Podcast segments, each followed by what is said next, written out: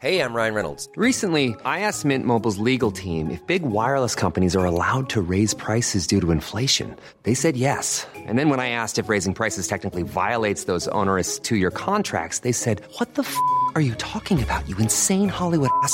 So to recap, we're cutting the price of Mint Unlimited from $30 a month to just $15 a month. Give it a try at mintmobile.com slash switch. $45 up front for three months plus taxes and fees. Promo rate for new customers for limited time. Unlimited more than 40 gigabytes per month. Slows. Full terms at mintmobile.com. Solórzano, el referente informativo. Bueno, ¿en qué andamos? Le queremos agradecer a Alejandro Ope, analista de seguridad y columnista del periódico El Universal, que esté con usted y con nosotros. Alejandro, como siempre, te agradezco mucho que nos acompañes. Muy buenas noches, tardes. Muy buenas tardes, Javier. Buenas tardes a Victoria. ¿Tienes, eh, has reflexionado sobre este tema de bioética, de si debe un adulto mayor ser pasado a segundo plano ante un joven? La verdad, no, no sé, ¿No no, me dijeron que era otro tema en la entrevista. No, no, no, ya lo sé, pero ¿has pensado en ese o no? Pues mira, digo, es, me parece complica un tema que es eh, pues profundamente complejo, eh, que está en la reflexión detrás de toda la política de salud, no solo, pero que se hace mucho más patente cuando hay una emergencia, no al final, no se pueden cubrir las necesidades de todas las personas todo el tiempo y hay que tomar decisiones. Eh, el problema es que ante una pandemia las decisiones son se, se vuelven inmediatas, ¿no?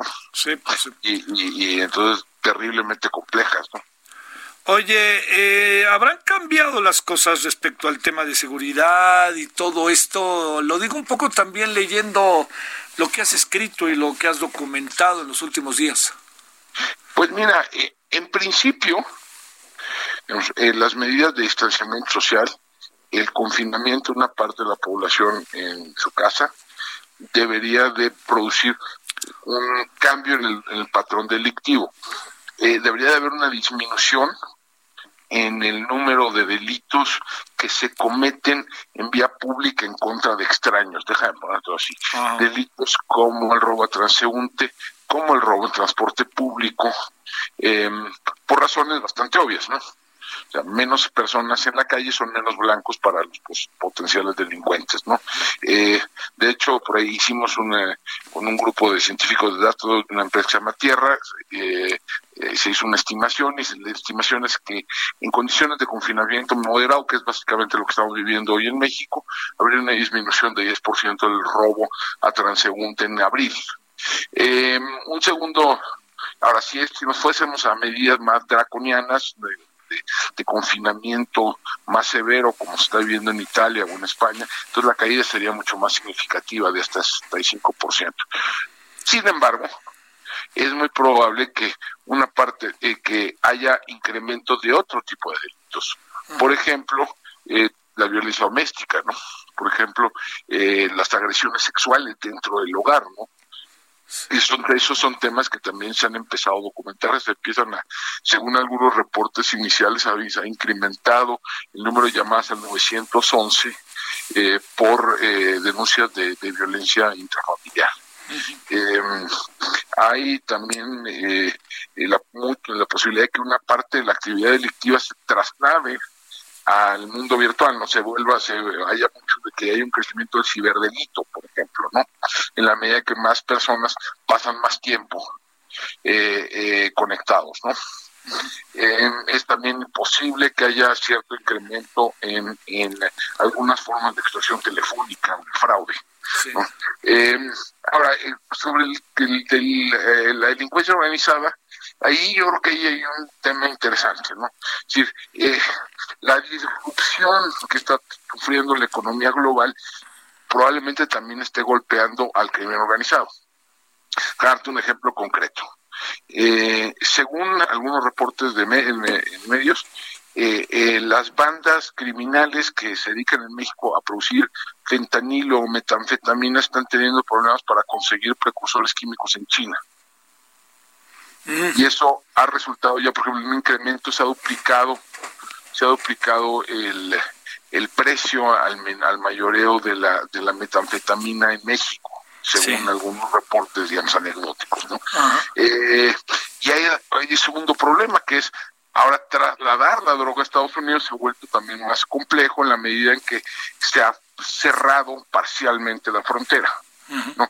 Y es, se vuelve más visible el tráfico ilícito en la medida que disminuye el tráfico eh, eh, legal. Em, y un tercer problema que tienen que tienen los eh, narcotraficantes, que es una vez que llegan al mercado de destino, después de todas estas dificultades, el problema es que los consumidores están confinados en casa. Sí, claro.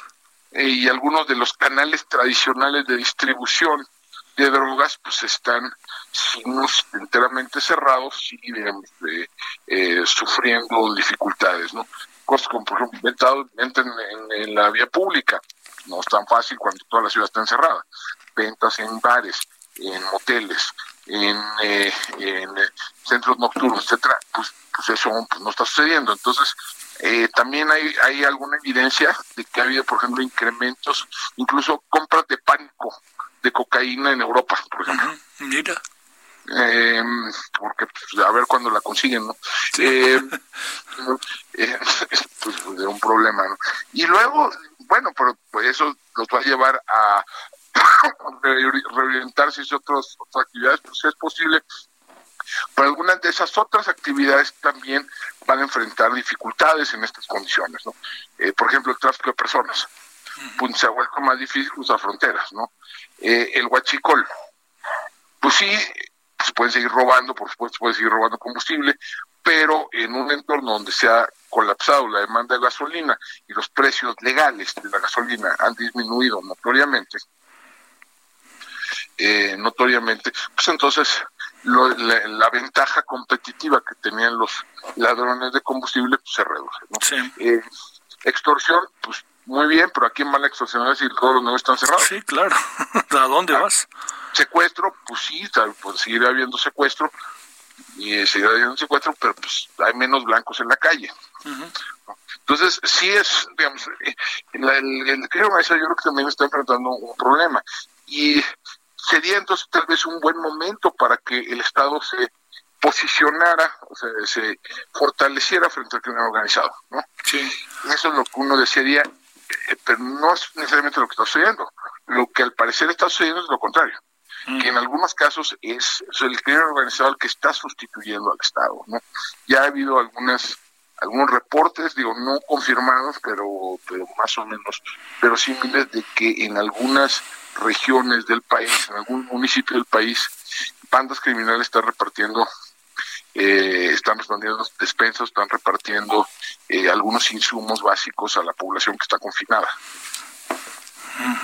Eh, en algunos, digo, en, no en México, pero sí en otros países, como en El Salvador o en Brasil, son bandas criminales las que están haciendo cumplir la cuarentena. ¿Qué pasará con la droga, Alejandro? Porque digamos que de repente se deja de mover, se abarata, dónde se coloca, pienso tanto en México. Se encarece, ¿no? Se encarece, claro. Se encarece porque se vuelve más. O sea, hay un, hay un doble choque, ¿no? Hay un choque de oferta, es decir, se vuelve más difícil trasladarla, producirla y trasladarla. Y hay un segundo choque que es, bueno, que es en sentido contrario, que es un choque de demanda donde hay una, una disminución, una disminución de la demanda. Yo creo que los narcotraficantes nunca habían enfrentado un reto de este tamaño. Sí. ¿No? Eh, ¿Cómo van a responder? Pues digo, eh, es posible que, por ejemplo, una parte del narcotráfico o sea, que se eh, acentúen algunas tendencias que ya venían, ¿no? Que una parte del narcotráfico se había venido mudando, digamos, del tráfico tradicional en redes, digamos, redes abiertas, eh, abiertamente criminales y de tráfico físico, o el tráfico eh, en, eh, del Señor de los Cielos y Pablo Escobar, etcétera, a un modelo en el cual consumidores y productores se encuentran en la red, lo que se conoce como la red oscura, o la red profunda. y pagan en criptomoneda, se paga, se hace la transacción en criptomoneda y el envío se manda por paquetería. Yo creo que a lo mejor, deja, déjame poner esto así, hoy muchas de las actividades lícitas, ¿no? Eh, pues están haciendo de manera remota y hay un crecimiento espectacular de empresas de que llevan productos a domicilio. Eh, es muy posible que empiece a suceder algo similar en estos mercados. Oye, ¿qué pasa con, con, digamos, con las policías que de alguna otra manera pues también pueden estar eventualmente involucradas en todo esto que tiene que ver con la, con la delincuencia, eh, la Guardia Nacional, todo eso? ¿Hay, ¿Hay algo que pudiéramos como saber en qué andan ellos ahorita? Entendiendo. Pues, primero hay que señalar que los policías son casi a la par del, personal de salud, los primeros respondientes en la crisis, ¿no? Eh, ellos están en, primer, la primera línea, porque van a tener que responder cuando haya llamadas al 911, cuando haya que eh, hacer cumplir si las reglas de, distanciamiento social, etcétera. Eh, los policías van a estar ahí. Y eso, entonces, es, eh, juegan un rol fundamental en el combate a la, a la, epidemia. ¿no? Em, eh, el problema es que, como en, otros temas, pues no sé, no había habido la preparación. ¿no? La semana pasada, el viernes pasado, es el secretario ejecutivo del Sistema Nacional de Seguridad Pública envió una circular a los gobiernos estatales y municipales autorizándoles a reorientar parte de los recursos que se dedicarían a temas como formación policial, como control de confianza, como prevención de la social de la violencia, reorientarlo hacia, por ejemplo, la compra de, equipo de protección personal para los policías, eh, guantes, mascarillas, etcétera. Eh, y, eso me parece bien que les compren ese equipo, ¿no? Hay al menos ya hay al menos dos casos documentados de policías de la Ciudad de México que han muerto de COVID-19. Eh, pero lo que es una, me parece una tragedia, es que esto se haya vuelto un juego de suma cero, ¿no? Es decir, solo podemos proteger a los policías en, esta emergencia a costa de sacrificar el futuro, ¿no? De sacrificar el desarrollo y la construcción institucional. Y eso eh, yo creo que es una de las grandes tragedias de estos Oye, por último, este, eh, híjole, no, no, no, ya sabes que uno no le juega al pesimismo como principio de vida, ¿no? Pero las cosas están difíciles y todo indica que estarán peor, ¿verdad? Sí, como decía Gramsci, ¿no? Que hay que tener el pesimismo de la, de la razón y el optimismo de la voluntad. Claro, claro. Sí, sí, sí. Alejandro, muchas gracias que estuviste con nosotros. Muchas gracias, Javier. Hasta luego. Analista de seguridad, columnista del Universal, realmente un referente muy interesante para enmarcar, revisar, atender los problemas de seguridad cotidiana, de seguridad nacional en nuestro país. When you make decisions for your company, you look for the no-brainers. And if you have a lot of mailing to do, stamps.com is the ultimate no-brainer. It streamlines your processes to make your business more efficient, which makes you less busy. Mail checks, invoices, legal documents, and everything you need to keep your business running with Stamps.com.